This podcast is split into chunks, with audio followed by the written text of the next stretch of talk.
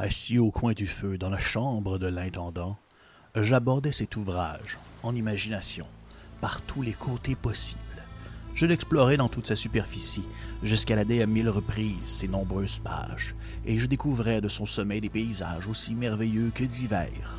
Tantôt, le livre était peuplé de créatures qu'il nous fallait combattre, tantôt pleines d'animaux féroces qui nous pourchassaient mais aucune de mes aventures imaginaires ne fut aussi étrange et dramatique que devait l'être pour nous la réalité.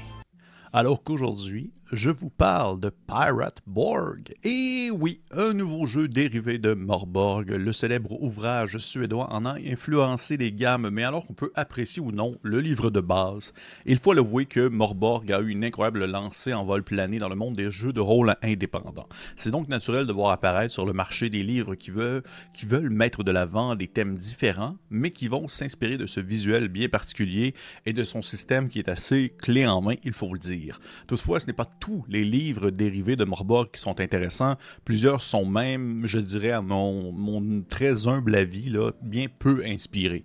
Oui, certains sont visuellement époustouflants, mais est-ce que ça signifie que ce sont des bons ouvrages pour autant? Pas nécessairement. Toutefois, Parmi la mer de suppléments, d'expansions et de jeux compatibles, il trône certains ouvrages qui sortent du lot.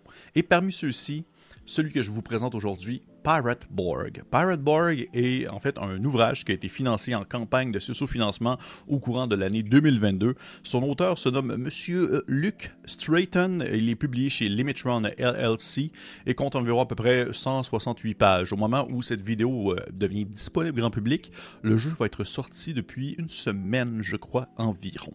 Pirate Borg est un jeu au complet, basé sur Morborg et compatible avec celui-ci grâce justement au célèbre euh, en fait la licence de tierce partie que propose l'ouvrage originel, mais c'est aussi une boîte à outils. La plupart des tables et tout ce qu'il contient peut être utilisé à n'importe quelle sauce pour n'importe quel euh, jeu de rôle euh, OSR tout de même à un certain point. Si vous voulez l'adapter à quelque chose d'un peu plus euh, peu plus de crunchy, vous allez devoir jouer un peu avec les mécaniques, c'est sûr et certain.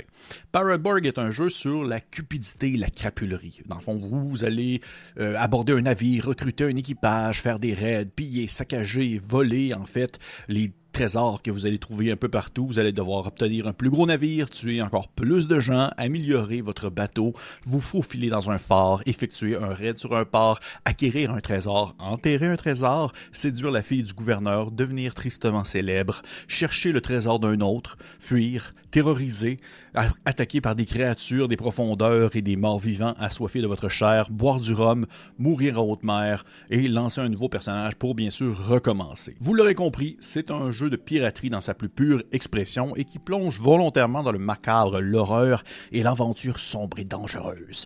On garde ainsi le côté assez apocalyptique de Morba quand même, je, dois l'avouer, mais on le transpose dans une piraterie de fiction comme on peut l'imaginer. Le thème, c'est assez clair, le thème est écrit en néon sur un tableau géant, là, c'est précis, on sait de quoi ça va parler. Il y a même dans le titre Pirate Borg, ça le dit. Vous savez exactement euh, dans quoi vous vous embarquez si vous décidez de plonger dans l'aventure de la piraterie avec Pirate Borg. Côté système, eh bien, on reprend les bases de Morborg, même si euh, vous ne connaissez pas, en fait, le jeu original, ben, c'est d'une simplicité désarmante à prendre en main. C'est très, très, très facile. Un temps soit peu, vous vous êtes déjà adapté à des jeux qui fonctionnent avec des mécaniques de D20. Vous avez des attributs qui possèdent des modificateurs associés de moins 3 à plus 3. Les, on va dire, les jets que vous voulez faire se font avec un D20 et vous ajoutez ou soustrayez en fait la valeur de capacité applicable à votre jet en essayant de battre un niveau de difficulté. La difficulté moyenne d'une tâche est d'environ de 12. Certaines situations peuvent faire en sorte que la tâche va augmenter ou diminuer selon en fait, selon la situation actuelle, justement.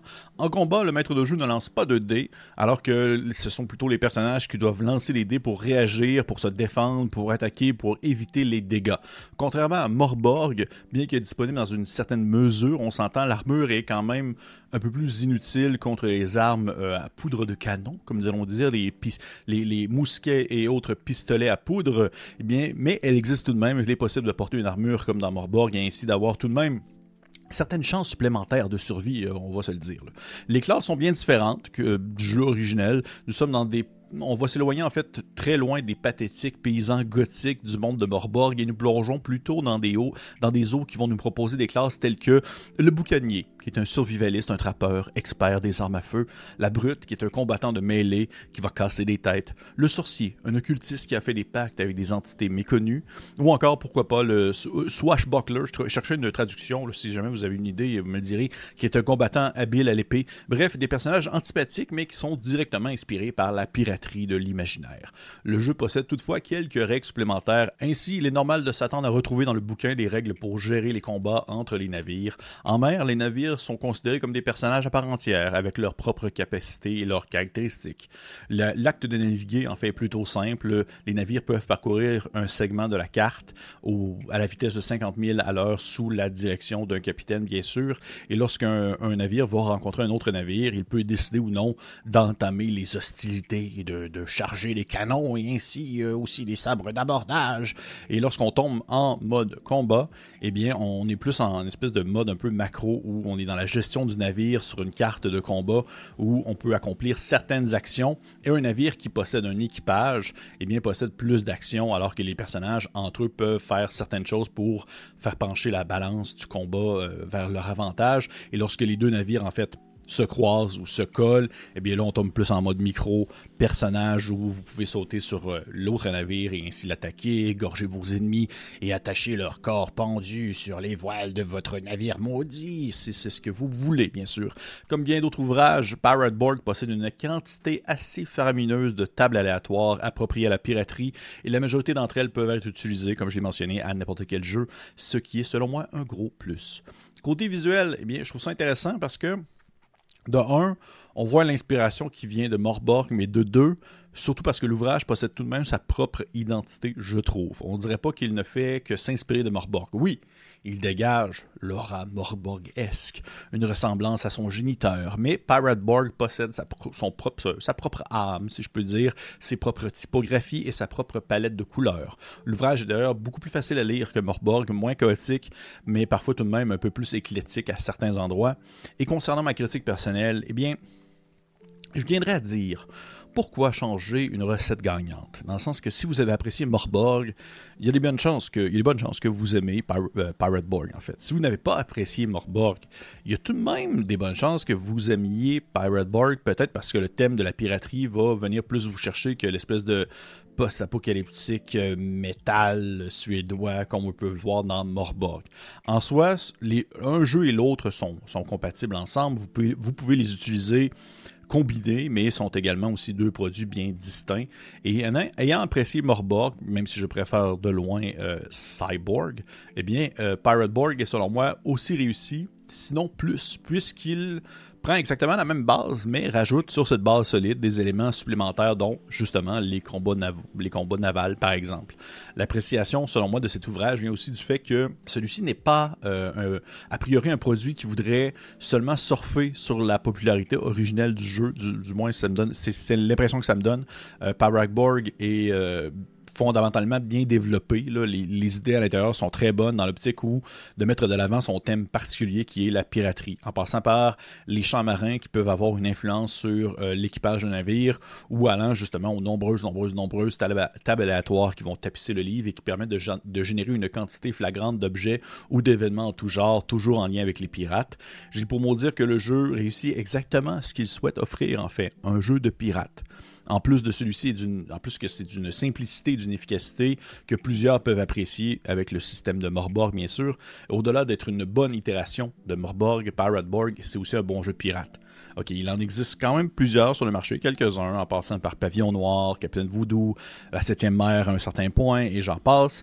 Ils possèdent tous leurs propres avantages, en un sens, leurs propres inconvénients aussi, leurs propres limites, mais euh, Pirate Borg, selon moi, ce petit côté OSR rapide, très très très rapide, clé en main, dangereux, euh, qui pour moi lui permet d'être plus intéressant sur de nombreuses facettes comparativement à d'autres titres qui sont un peu plus soit difficiles d'accès, euh, trop entrer, centré dans un contexte ou un thème, ou encore euh, un système de jeu qui est pas assez dangereux à mon humble avis, comme la septième mer, mais ça, je pourrais en revenir éventuellement peut-être dans une autre vidéo.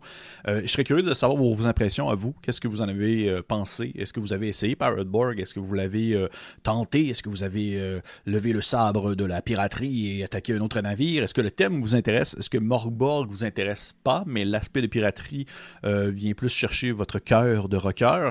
Dites-moi dans les commentaires, je serais quand même très curieux de le savoir. Dans mon, pour moi, Pirate Borg est une très belle réussite le même sens que Orkborg, qui est un autre jeu aussi de une adaptation de Morborg, qui est aussi une très très belle réussite. Il y en a quelques-uns, des petites gemmes très très cool et bien développées au travers d'une marée de suppléments et de produits qui ne valent pas tous la peine, malheureusement. si vous avez apprécié cette vidéo, je vous encourage de liker, partager, commenter, laisser un petit pouce vers le haut. Si vous avez des questions, ça me fait plaisir d'y répondre. Et pour les autres, on se dit à la prochaine.